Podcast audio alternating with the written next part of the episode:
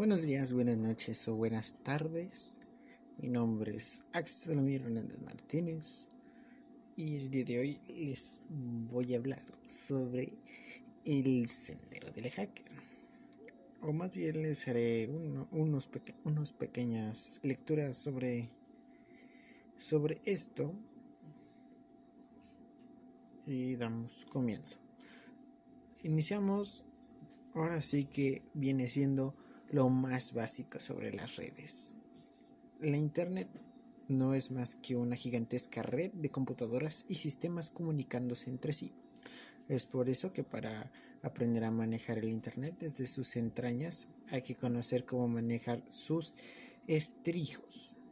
Las redes son el conjunto de técnicas, conexiones físicas y programas informáticos que son utilizados para conectar dos o más computadoras las conexiones pueden ser por cables o inalámbricas. Una red tiene tres niveles de componentes, el software de aplicaciones, el software de red y el hardware de red. El hardware de red, en lo que respecta al hardware, tenemos, como ya se explicó antes, las computadoras, las terminales, routers, enrutadores, etc. Existen dos dimensiones para usarse como clasificación y que sobresalen por su importancia la tecnología de transmisión y escala. Tecnología de transmisión. Hay dos tipos de tecnología de este tipo, las redes de difusión y redes de punto a punto. Las primeras poseen un solo canal de comunicación que es compartido por las demás máquinas en la red, los mensajes cortos llamadas paquetes, que envía una máquina son recibidos por parte de los demás. Los sistemas de difusión pueden permitir que por medio de un código especial el paquete, un mensaje sea enviado a todos los destinos y sea aceptado y procesado por las máquinas. A este modo de operar se le conoce como broadcasting, difusión, escala. Un criterio para clasificar las redes es por su escala. Dependiendo del tamaño de la red, recibe un nombre genérico. Puede haber redes que, que, quepan en un solo cuarto, en un edificio, en un edificio o en una zona mucha más amplia. LAN. Red de datos para dar servicios a un área geográfica máxima de unos pocos kilómetros cuadrados por lo cual pueden optimizarse los protocolos de señal de la red para llegar a velocidades de transmisión de, de gigabytes por segundo. MAN o red de área metropolitana son las que cubren un área mayor que la LAN y menor que la WAN. Las redes de tipo las redes de este tipo funcionan de manera similar a la LAN a la LAN y las diferencias simplemente es el tamaño. One. Son las redes de computadoras conectadas entre sí en un área geográfica relativamente extensa. Este tipo de redes suelen ser públicas, es decir, compartidas por muchos usuarios. En casi todas las WAN, la red posee numerosos cables o líneas telefónicas conectadas a un par de enrutadores o routers. Si dos routers deben establecer comunicación, pero no están conectados por medio de un cable, entonces deberán hacerlo por medio de otros routers. Por su naturaleza, las redes de satélite son de difusión y son más útiles cuando la prioridad de difusión es importante. Redes inalámbricas. Puesto que tener una conexión por cable es imposible, se va en carro, tren, avión, se hace uso de redes inalámbricas. Este tipo de red tiene gran utilidad para el uso de flotillas de taxis en la milicia y transportistas. Incluso en casas existentes redes inalámbricas dado el relativo bajo costo.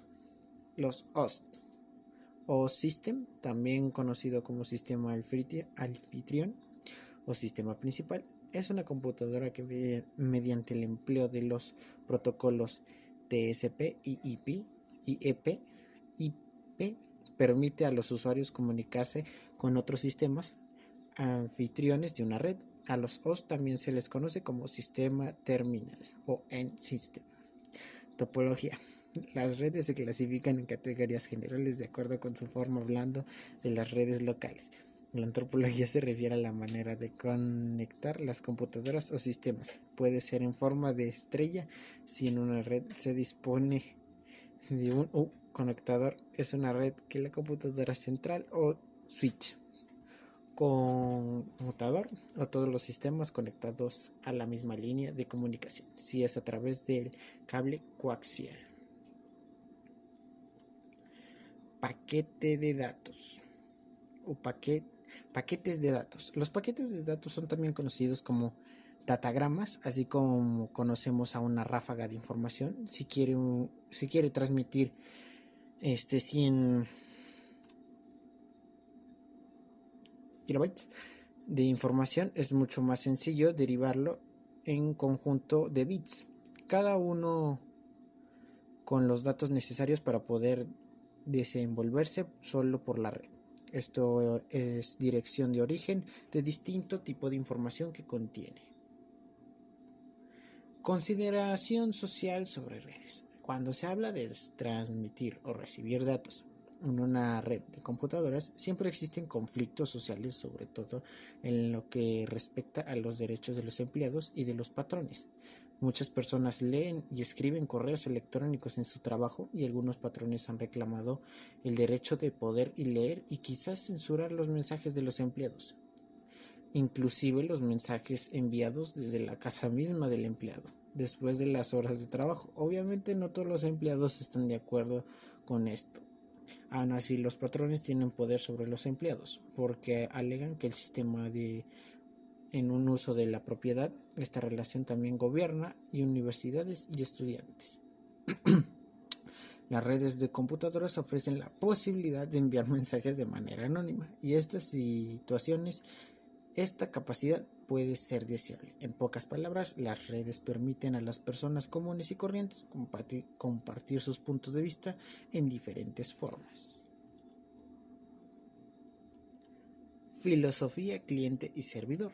La, la comunicación establecida siempre consta de dos partes, petición y respuesta, ambas acciones iniciadas por el cliente, jamás por el servidor que es el elemento pasivo con frecuencia. Los programas cliente son invocados por el usuario y se ejecutan en la computadora de este. Los programas servidores se ejecutan en grandes computadoras tipo servidor con complicados sistemas operativos. Muchas de estas computadoras son, el, son lo bastante poderosas para operar a la vez varios servidores de diferentes servicios.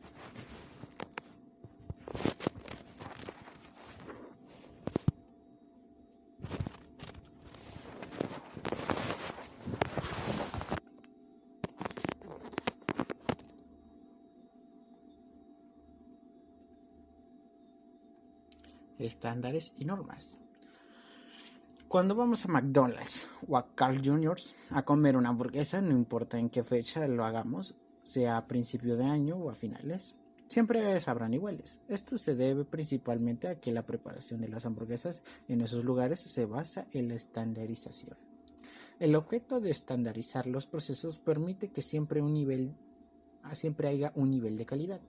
Si un componente de los ingredientes falta o si el tiempo en parrilla fue excesivo, el producto final sufre y el consumidor se dará cuenta. Si consideramos que cada computadora está configurada según el deseo de su usuario o de una empresa, si hay gente que usa Winx, Linux o, Macintosh, otras están conectadas por modem y otras por ADSL, satélite, fibra óptica o cable. ¿Cómo es que funciona en el Internet? Esto es porque existen los estándares y las normas. Aquel que quiera formar parte de este nudillo debe diseñar sus propios programas o dispositivos siguiendo unas características que sean comunes a todos, ya que si no lo hicieran eh, quedaría aislado. El resto de la comunidad sería la oveja negra del grupo. La compatibilidad en las comunicaciones es básica para garantizar su crecimiento. Ahora vamos con las capas de red. El modelo OISI, la organización que se encarga de regular los estándares de la ISO, y en 1983 sus miembros aprobaron el modelo OSI Open System Interconnection que divide los protocolos de las redes en siete capas, que sigue la filosofía el que esté más bajo, que se las arregle solo.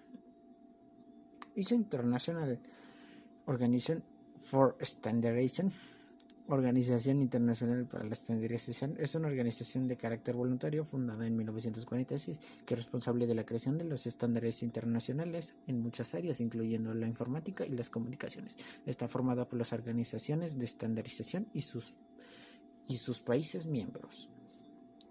OISI y Open System Interconnection es el modelo de referencia diseñado por comités ISO con el objetivo de convertir a estándares internacionales para la arquitectura de redes computacionales. Los principales que se aplicaron para llegar a, las siete capas son los siguientes. 1. Cada capa debe realizar una función bien definida. 2. La función de cada capa debe escoger pensando en la definición del protocolo estandarizados. 3. Los límites de las capas deben elegirse a modo de minimizar el flujo de información a través de las interfaces. 4. La capacidad de capas debe ser suficiente para no tener que agrupar funciones distintas en la misma capa y lo bastante pequeña para que la arquitectura, arquitectura no se vuelva inmanejable. los detalles de, esta, de estas capas inician con la capa fiscal, capa física, perdón. Es la capa también llamada nivel que tiene que ver con la transmisión de bits por un canal de comunicación. Su objetivo eh, son las consideraciones de diseño tienen que ver con la acción de asegurarse de que cuando de un lado se envíe un bit se reciba real y exactamente el otro lado como bit 1 y no como bit 0. Capa de enlace de datos, Data Link.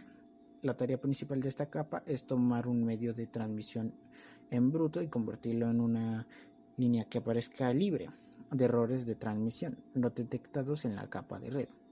Esta tarea la cumple al hacer que el emisor divida los datos de entrada en marcos de datos, frames, normalmente unos cientos o miles de bytes que transmita los datos en forma secuencial y procese los marcos de acuse de recibo que devuelve el receptor.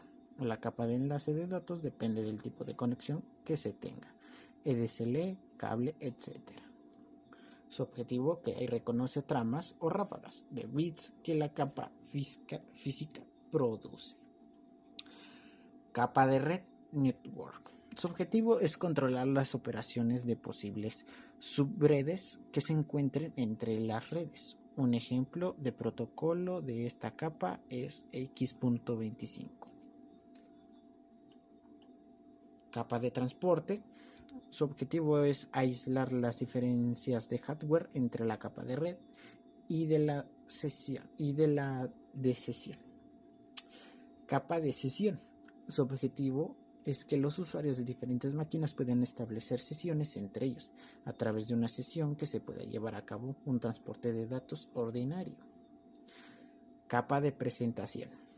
Su objetivo son los aspectos semánticos y sintácticos de la información que se transmite. Capa de aplicación. Su objetivo es proporcionar un interfaz sencillo al usuario, contiene la variedad de protocolos existentes seguridad en la red, que en la realidad no es un protocolo, sino una gran colección de conceptos y protocolos que pueden usarse para asegurar la confidencialidad donde sea necesaria. EDNS, que maneja los nombres de Internet. Administración de la red, que sería el último protocolo de apoyo de la capa de la aplicación. Y eso sería pues todo del momento para poderles hablar en esta pequeña breve introducción. Todavía hay más, de hecho es muy muy pequeña la introducción y de manera muy breve, pero espero que les haya gustado y eso es todo.